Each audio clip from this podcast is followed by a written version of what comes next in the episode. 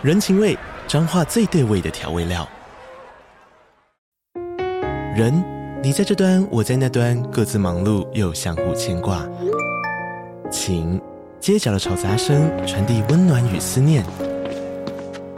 味，是从每一个转角飘出的乡愁。这里是彰化县政府 Podcast 节目《彰化早咖》，我是主持人内克。从彰化大小事各具特色到旅游攻略，透过轻松有趣的访谈，带着大家走进最在地的早咖。准备好了吗？彰化的故事，我们说给你听。以上为彰化县政府广告。各位旅客您好，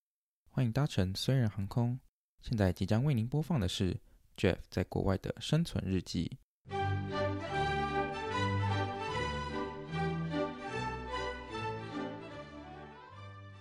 欢迎回到留学虽然，我是 Jeff。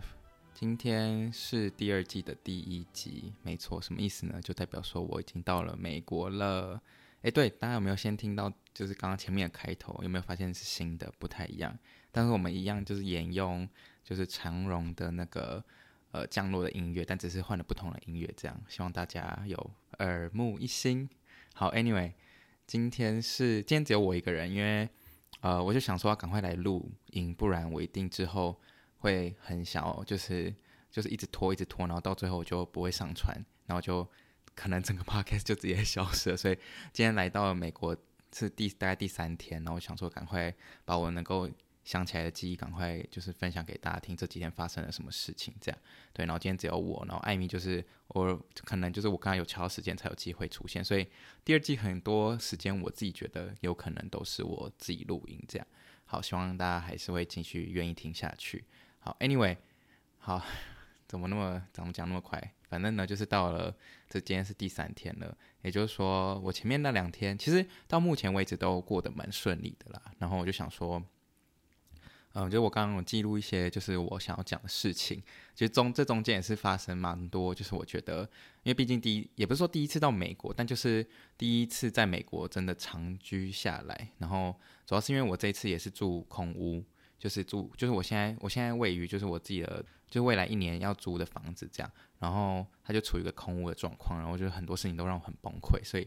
呃，这也就是为什么不是就是什么当天就开始录啊，而是要今天才开始录这样。对，但其实总而言之，就是其实我那一天上飞机的时候，嗯，因为因为就是这阵子不知道为什么，就是多伦多这个机场呢被名为就是最差的机场，因为它就是人爆多。然后我是大概早上八点飞机。然后我大概凌晨四点就到了，好然后再讲一个题外话，就是我那一天就被朋友灌醉，所以基本上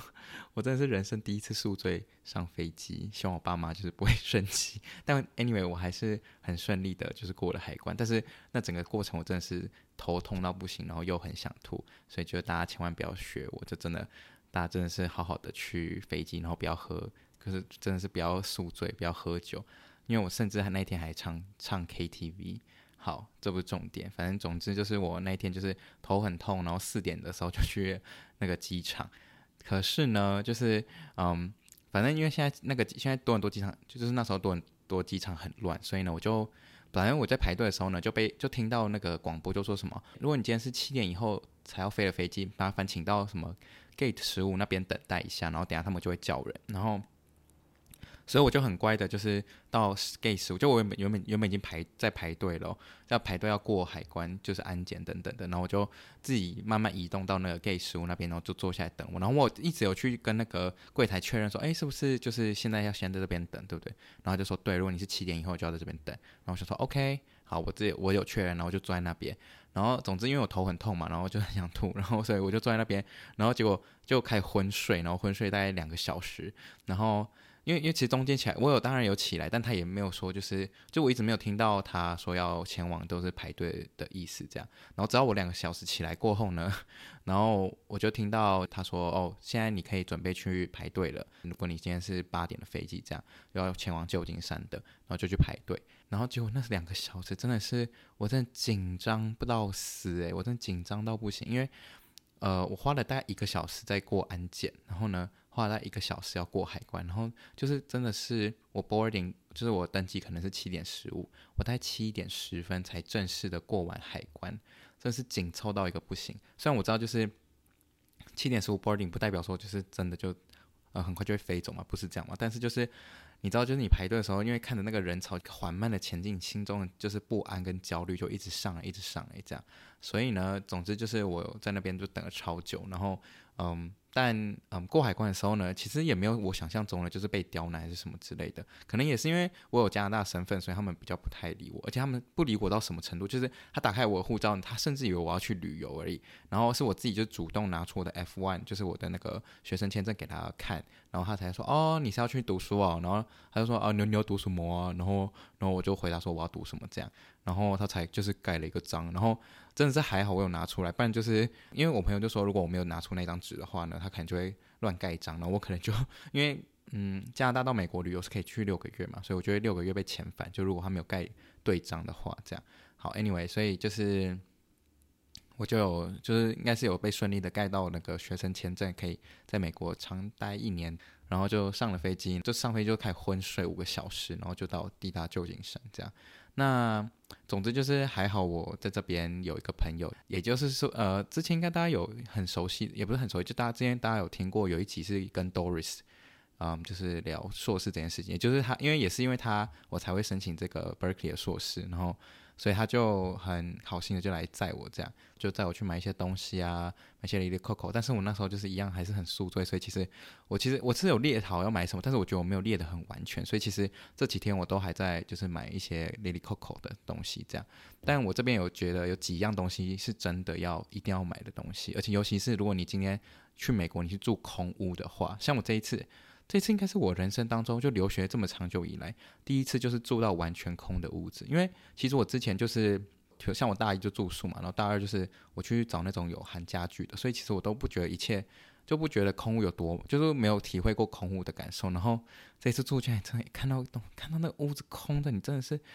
心里都先凉了一半。就是虽然你已经知道这个事实，但是还是觉得哇，我好多东西要买，这种感觉就觉得头很痛。然后嗯，总之就是。呃，进去屋子，然后就检查一下有没有什么问题，没问题就签约，然后，嗯，就然后我们就去买东西。然后我这边有几样，我就觉得一定要买的东西，因为我看到那空屋很崩溃。另外一个点就是呢，美国的屋子真的是一盏灯都不给放，诶，就是像客厅没有灯。OK，这个我其实在加拿大就已经习惯，但是我第一次看到连房间都没有灯，因为我记得加拿大有些房间房子。房间是有灯的，就是至少天花板会有一盏灯。我看美国房子房间一盏灯都没有。当你看到一盏灯都没有的时候，你都会觉得，哎，奇怪，这边的美国人，请问是怎样？天黑就开始睡觉？就是你没办法理解这边没有灯到底是什么意思。总之就是我看到我的房间没有灯这件事情，我就超级崩溃。然后，嗯、所以我们之后就去了。很多地方像像就是他，就因为他有车，他就带我去 IKEA，然后我们就买了灯。所以我觉得第一个就是，大家如果你住空屋的话，一定要买的就是灯。然后你可以买那种站的那种灯，就是直立式的，至少让你的房间，就是你今天晚上划手机的时候还是亮的，不然你会你大概会先失明吧，这样。好，然后灯是一个，然后再就是滤水器也很重要，因为你要喝水嘛。虽然其实我觉得美国我自己个人啊，我很常喝水龙头水，但是就是嗯，当然为了身体健康，还是可能要买个滤水壶会比较适合。然后再来还有一个让我更惊讶的事情，就是他们的浴室，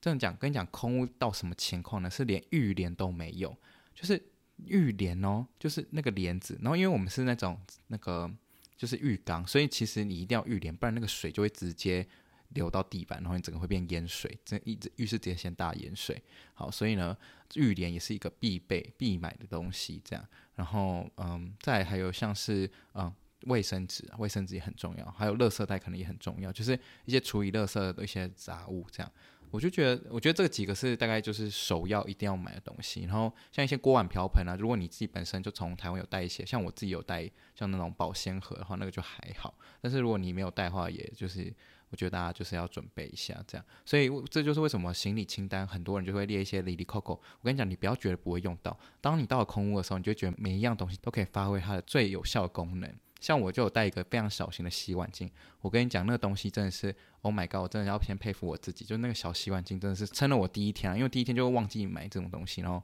我想说，哎，还好我有买，还好我有带着这个小东小洗碗巾这样，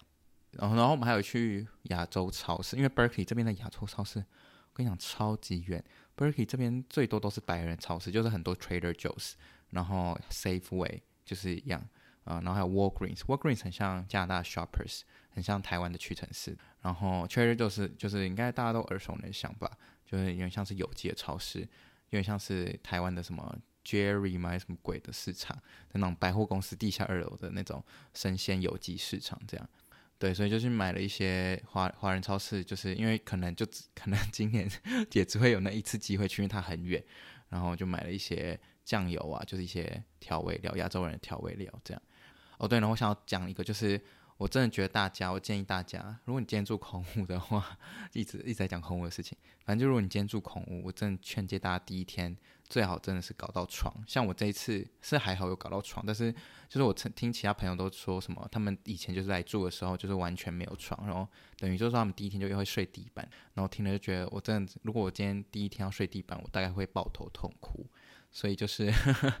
我觉得第一天很有床这件事情真的很重要。所以还好，就是有那个台湾社团里面有那种学长姐在在那种卖家具，那我就跟那个某一个学姐买这样，所以就还好第一天有床可以睡。然后就是虽然就是就是我现在目前都在找那些二手家具啦，像什么桌子啊、椅子那些。然后我觉得大家就不妨可以去 Facebook 的 Marketplace 啊，或是那个。其实我跟你讲，微微信就是中国人的那种群组也超强，就是他们。很多人都在卖，然后他们是就是有各种就是不同的那种呃管理的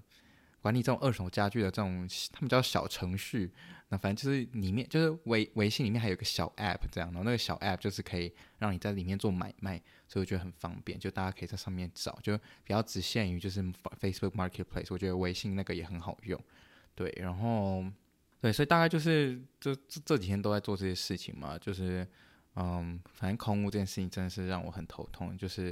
因为以前在加拿大很多房子其实都会附家具，不知道为什么美国就真的是空到不行。其实加拿大也很多都是空屋啦，但是就是因为我可能会都会特别去找有附家具，但是 Berkeley 这边就很少有附家具，但没有附家具这件事情真的是让我很崩溃。对，然后嗯，哦对对对，然后这边还有列一个，就是我其实就是这昨天呐，昨天我最主要任务除了就是买新的，就是买新的家具，逛二手家具之外呢。然后我还要去，就是 路上走走的原因是为什么呢？因为其实这阵子就是因为大家都要准备要搬家之类的，然后就会很多人就是把他们不要的家具就会放在路边这样，然后所以就当你不要的，你就他们他们很多人就把它放在路边，因为这用用意就是说，哦，如果你今天想要拿的话，就可以直接拿走这样。所以我就在路上逛逛，想说，哎，会不会有人丢东西？好，然后就结果逛了一圈回来，是有有几个。应该就只有那么一个区域有人在丢东西，然后就带两个垃圾桶回来，对，然后结果很好笑的是，就是我回到家之后，发现我的邻居竟然准备要搬家，所以他就开始丢一堆东西出来，然后像我昨天就捡了很多好物，像是什么鞋架，我跟你讲，鞋架是我目前捡回来觉得最有，这当然垃圾桶也不错啦，鞋架，然后他也送我镜子。就是他就说哦，你这些都可以捡回家什么之类的，还有一些铲子啊，就是一些厨房用具，盐啊、胡椒那些，他都很多都全新的，那我就直接把它带回家，所以我就觉得很赞。对，然后嗯，对，今天中午吃泡面的时候，就是遇到一个憾事，就是因为我是买 IKEA 新的那种泡面锅子，就是那种比较深的汤锅这样，但是它那个它那个就是上面那盖子呢是，反正总之就是你。把手那个地方是要用螺丝转进去，然后我就没有螺丝起子，所以我觉得我其实蛮建议大家，如果心里想，反正螺丝起那么小嘛，你就想办法可以带一支过来，就可以锁任何东西。因为 IKEA 很多东西就是你虽然买了，虽然它就是呃标榜就是很好组装，但是它有时候还是需要你有本身就要有一些其他的工具，像螺丝起子这种东西，像床也是。所以嗯，我今天早上就在那边用。各种不同的，像是汤匙的后面啊，叉子的前面啊，在那边转那个 螺丝起子，就还是转不进去，所以现在就是处于一个锅子，但是盖有锅子，但是盖子没办法弄好的一个情况，这样，对。然后到美国哦，讲一下这个，就是这几天对 Berkeley 的感受，就是就是我在来之前就一直耳闻说，大家都说 Berkeley 很危险，很危险，就是。嗯，整个湾区可能最危险的地方，第一个应该是就还是旧金山啦，然后第二个可能就是 Berkeley，Berkeley 就是蛮乱的一个区域。这样，虽然这几天是路上有看到蛮多游民的，但是就是就感觉好像其实跟加拿大也没什么差别，可能就是就是我就觉得我从一个。多伦多那种城市地方来这边，然后会觉得，哎，其实这边游民就跟多伦多就差不多，就是有那么几个这样。可能危险还是就是处于在那种晚上的时段吧，所以还是。但我昨天有，因为我朋友说要带我去体验一下 在 Berkeley 夜游的感觉，就是他要先让，因为总总是有那么一天我需要晚上出游，所以不如早点去体验。所以我就大概九点十点在外面，就是跟跟他走回家，然后我再自己骑脚踏车回来。对，然后。自己觉自己是觉得，当然还是有几个游民，就是 蛮就是摇摇摆摆，然后就是经过的时候可能会吓到这样。但我跟大家讲，就是这也是我朋友跟我讲，就是来就是在这种比较乱的区域的一个准则，就是你要假装你是你要就是你要扮演的你很像已经来这边很久的人，然后你要在路上就是。啊、嗯，你就是你就是，如果看到一些流浪汉或是游民，就是当做没看到，就是你真的是要不经意的就这样走过去，就不要去跟他们对，就是就是如果跟他们对到眼，就会比较危险。所以就是大家就是要把自己，你要把自己想象成已经是这边的人，就是你要把自己想象成 Berkeley 的人这样，然后就走在路上，就是嗯，不要乱看啊，然后也不要乱跟人家对到眼，不然你就会比较。有可能会深陷比较危险的处境哦。我朋友还讲一个，就是呵 呵他说，如果在那种地铁上啊、公车上啊、一些大众运输上，就是尽量还是讲英文。这不是什么在耍 gay 掰，就是因为这边的人呢，大家应该有耳闻听过什么，就是 Asian hate 这种东西。然后加州好像又特别的，算是有点小严重，所以他就说，尽量在这种大众运输交通工具上面，还是讲英文会。比较好一点，就是因为他之前也有可能，他之前有讲中文的经验，然后就是被那种游民就说什么，呃，如果你要讲中文话，就滚回你的国家，类似讲这种话。所以如果要自保的一种方式，就是你可以讲中文，那可能就不要讲太大声，或者就是不要你知道太猖狂。我也不知道怎么讲，我还是没有，我没有遇过啦，但是这也是一个自保的一个技巧，这样。对，所以就是第一个就是要装作自己是这边的人，然后第二就是尽量可以讲英文就讲英文，顺便练习也不错嘛，对不对？所以嗯，对，总之目前唉，好多事情哦，好多事情想分享，但是很多事情都是就是当下发生，可能之后又开始忘记，所以我现在就是很努力在回想。然后自言自语的部分呢，我觉得我现在就是有比较改进了，但我觉得还是喜欢跟比较有有跟人家互动的感觉啦，所以。像我就是，如果能够找到艾米聊天的话，还是经常会找他来聊。对，然后嗯，分享一下，因为这是今天第三天嘛，所以昨天前两天都在逛家具、买家具、捡别别人不要的垃圾。之后呢，第三天今天在干嘛呢？今天我去开户了，没错，今天就是哦，我是办 Chase，就是蛮多人推荐我用 Chase，当然也有很多人说 BOA，但是呃，反正我觉得其实都差不多啦，就你。看哪一间优惠给的比较多，就去哪一间。那 Chase 的好处就是它会有一个一百块的，就是奖励金回馈这样，然后你就是要刷十次的，不知道什么，反正有十次 transaction 就对。然后总之我今天就去开户。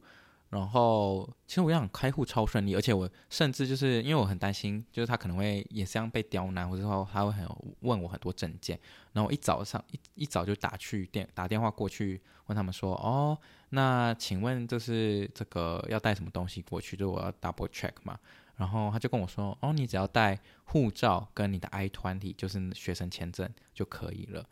当然我不知道，就是。可能，可是我我也没跟他说我是加拿大人，所以我觉得应该大家都可能会差不多。但我觉得也可能是因为他们现在很闲，因为现在还不是那种开学季，所以他们可能没有查得那么严格。这我真的不确定。但是我真的是，我今天就真的只带这两样，然后我就顺利的开户了。所以他真的只看我的 I I-20 跟护照，因为我看到网站上面有，就是他们自己网站上面哦，就是 Chase，就是那个银行上面网站。就说什么要带，嗯，比如说你的学生证啊，如果你没有学生证，你就提供，比如说入，呃，你拿到 offer 的证明啊。然后也有人说你，那就是那个网站上面也写说，哦，你要提供一个你家里的住址。可是这个家里住址可能就是你当当下要写出来给他看，因为他需要寄那个 debit card 到你家嘛，所以当然你需要地址。那当然最好的话还是要有电话，因为有电话就真的可以省很多事情。这样，所以就是我其实真的就是他真正有看的文件就是护照跟 i 团里这两个东西，所以我觉得其实没有被刁难的太严重，而且那个人超好的，就是他。我觉得他就是他已经训练到他很像机器人，你知道吗？就是他讲话就是完全就很像背出一个稿子，然后说哦，下一步要干嘛？下一步要干嘛？下一步要干嘛？对，然后他也是有跟我稍微聊一下天啦，这样，然后嗯，对，所以我就很顺利的就开户。而且我觉得今天还有一件很神奇的事，就是在存钱的时候，因为我觉得我带一笔钱，想说呃，如果一开户我就先把一些存钱存进去，这样我就可以开始使用这样。然后他就帮我绑定了 Apple Pay 的这个。Debit card，因为 debit card 还要再花大概七天才会寄到我家，所以我就先绑定了 Apple Pay，然后他就说可以开始用了，然后我就说，哎，那我存钱的话要怎么存呢？然后他就他就他就带我去旁边的那个 ATM，然后我觉得很神奇的是，就是因为通常不是存钱你要插卡进去到 ATM 嘛，他不用哎，他是直接用就是直接用 Apple Pay，然后他就直接认证，然后就可以开始存钱嘞，我觉得超先进的，就是就是我在加拿大也没有遇过那种可以直接 Apple Pay 的。应该说，我在加拿大还没有遇过在 ATM 可以用 Apple Pay 直接存钱的这种方式。目前我都还是要插卡进去，可能有其他 branch 比较先进一点有这个，但是我自己是没有使用过，所以这是我第一次在美国使用这种 Apple Pay 存钱的方式，所以我就很顺利的存钱了。然后，呃，刚刚不是有讲一个开户奖励嘛？这个开户奖励，我以为是你，就我当初就是我今天去开户的时候呢，我就想说，哦。哎，我在网络上有看到这个开户奖励什么什么的，然后他就跟我说，哦，那你要给我一个什么 coupon code，然后就心想，什么 coupon code 啊啊，你不能开户的时候呢，就直接帮，我以为就是他那个开户奖励，就是你开户的时候就会有奖励，然后他他好不好像不是这样运行的，就是你要，嗯，反正总之你就是要去一个去他们的网站上面，然后呢。你要去，他有个地方就说要输入你的 email，然后他会给你一个 coupon code，然后你要到到时候要把这个 coupon code 念给他听。所以，呃，我当下呢就是立马赶快找那个 website，就是找他们的银行的 website，然后呢就找到可以输入 email 的地方，然后就把那个 code 列印，就是不列印啊，就就是打写给他看这样，然后他之后就把它输入进去，然后我才能够有这个开户奖励的这个资格。这样，就是这件事情让我觉得，哎，也蛮神奇的。就我以为他是开户就可以。直接 activate 就有点像启动这个开户奖励的资格，但没有，它是要再经过客人自己去找出那个 code，然后这个 code 再给那个银行员，然后把它输入进去之后呢，才会有这个开户奖励的资格。对我，我这个这个这件事情就觉得有点，嗯，怎么好像有点多此一举的感觉？就是为什么要一定要有这个 code？可能就是骗那种不知道有这种奖励的人吧。就是因为如果你没有那扣你就不，就他意思就是说，如果你没有那个 code，你就不能有。这个开户奖励的资格，你就拿不到那一百块，就你一定要有那扣才可以这样。所以就是，如果今天要，今天大家如果要来美国开户的话呢，就是可以先去他们的网站上面，然后看一下那个开户奖励的那个地方，应该就会有一个叫你输入 email，然后你就要带着那个 coupon，然后或者他其实他就会显现在你手机上面，然后就念给他听，这样就可以了。对，所以嗯，对我现在目前只能办办 debit card，因为。这边就是一样，没有 Social Security Number 是没办法办的。但是我等下应该会办另外一个我朋友推荐我的，叫做 Deserve Deserve 的信用卡，它也是可以累积信用分数的。然后听说还不错，如果之后有用好的话，再跟大家分享。这样，然后最后一个，因为刚刚我讲到电话嘛，我觉得电话也是非常重要的一一件事情，因为什么东西都需要你的电话号码，真的是对。然后嗯，这次的电话号码我是用这个，也是我朋友推荐的。我觉得美国很神奇的地方，就美国的电信很便宜耶。因为我这次用的是叫做 Mint，M-I-N-T，对，到时候我可以把，就是他如果想，当然不，这也不算广告，反正就是大家如果想要用我的推荐码的话，我就把它附在那个 Podcast 的资讯栏里面，大家就可以点那个链接，然后就可以使用这个 Mint Mobile。就如果你今天要来美国使用电信的话，我自己个人用下来觉得 Mint 还真的不错。我甚至在加拿大就可以先办好那个电信，就是。因为我是用 iPhone，就是十三，就它它有现在有很多手机都可以用 eSIM 嘛，就是有点像双卡的概念，所以我甚至不用等到他寄给我 SIM card，我就可以直接开通，就可以就直接可以办那个电信，直接开始使用这样。所以我在加拿大的时候呢，我就在起飞前一天我就把它办好了，然后那时候当下我我已经我也拿到我的电话号码了，然后只是那时候就是因为你不在美国，所以他不会去连接任何的电信，就是电商或是。I don't know，反正就是它不会连连任何机台，但我建议大家还是先把它关掉，就是你进去你的 iPhone 设定是可以把它关掉的。对，所以那时候就先把它关掉，然后到了美国之后就把它打开，它就马上连到，然后我马上就有这个网络可以用，而且我然后而且我真的觉得美国的电信的费用真的比加拿大便宜超多，就是当然不能跟台湾比，因为台湾都有吃到饱，但是美国这已经很便宜，我自己觉得，就是我这次用的方案大概就是呃二十块钱，然后然后有十 GB 哦，就是一个月有十 G 可以用，然后就觉得超级赞，就是。这个价钱就是加拿大，加拿大大概要花四十块，或是甚至要五十块才会有十 G，然后美国二十块就有了，所以就觉得超划算。然后它的讯号，我不能说非常好，就是我自己觉得不知道为什么美国的电信网络的讯号不是很好，就是有一点有点让人家没办法，有点匪夷所思。但是就是总总而言之就是堪用啦，就是还算 OK 可以用这样。但重点就是它真的很便宜，然后才二十块。所以大家如果要来美国读书的话，我蛮推荐可以使用 Mint，然后我蛮建议用 eSIM 的，这样你就可以保有你原本的 SIM 卡，就是比如说你在台湾的可能电话卡，或是在加拿大电话卡之类的 whatever，然后这个就真蛮好用的，所以嗯也不是业配啦，反正反正就大家如果想要用推荐码的话，我们都可以双方互惠，所以我觉得很赞，可以推荐给大家。然后讲到网络，我就想要讲到我们家里的网络。就是本人目前呢还是没有网络，就家里面是没有网络的。那嗯，总之就是我其实，在来美国之前的一个礼拜，我就已经订好就是网络基地台那种东西。我是用 Xfinity，然后我就已经买好他们的机子哦。然后我还跟他说，因为他说可以选择哪一天在 delivery。然后他跟我说，如果选那一天，比如说我选二十九号，他就会说，他就他上面网站写，他说他会 deliver in the two business day，也就是说，我不知道是我自己看出来是怎样，但我一直以为我写二十九号就是二十九号跟三十号就会送到，但好像不是，他意思是二十九号或三十号会送出，然后所以呢，导致就是我现在 我以为我三十号就可以收到，但是呃，它上面最后是写说哦，明天就是八月二号才会收到，所以就让我。这因为我三十号就到了嘛，所以我已经连续三天没有稳定的网络可以使用。但还好，就是不知道为什么 Xfinity 很多公共的网络可以使用，所以我就目前就是连他们不知道是哪一个地方发出来的这个呃无线网络 WiFi，然后我就目前就是在使用那个无线网络，不然我那十 G 应该早就没了。对，就我手机上面的 data 很快就会消失了。但总而言之，我觉得一切都还算顺利。只是就是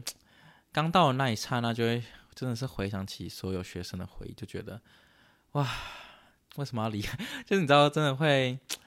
就有因为因为其实我很仓促的离开多很多，因为宿醉嘛，所以没有好好的跟朋友道别。虽然我其实也已经跟朋友就是道别大概一个月。可能七月这一整个月我都在吃什么鉴别餐什么之类的，但是当然还是觉得那一天没有跟好大家好好道别，然后还是宿醉上飞机这件事情就是有点小后悔。但啊，当然还是有好处啊，就是宿醉上飞机的好处就是，呃，我就不会就是哭着跟大家就是你知道依依不舍的离开，因为因为我就是个哭点非常低的人，所以宿醉对我来讲反而是一种，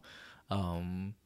反正就是有好有坏啦，就是好处就是我不会哭哭啼啼的跟大家说再见，然后也没有整个大崩溃。我应该是到 落地的第一天躺在床上开始想的时候才开始哭的，所以就是说没有在朋友面前这个大哭大崩溃。所以在某方面来讲也算是好事吧。但总之就是，可是可是真的是，哎，这几天开始想就觉得在多伦多真的过得太舒适，就是。就是我在多伦多的时候，我就一直很想要跳脱舒适圈。可是我不知道大家有没有这种感觉，就当你真正要跳脱的那瞬间，真的是痛苦无比。就是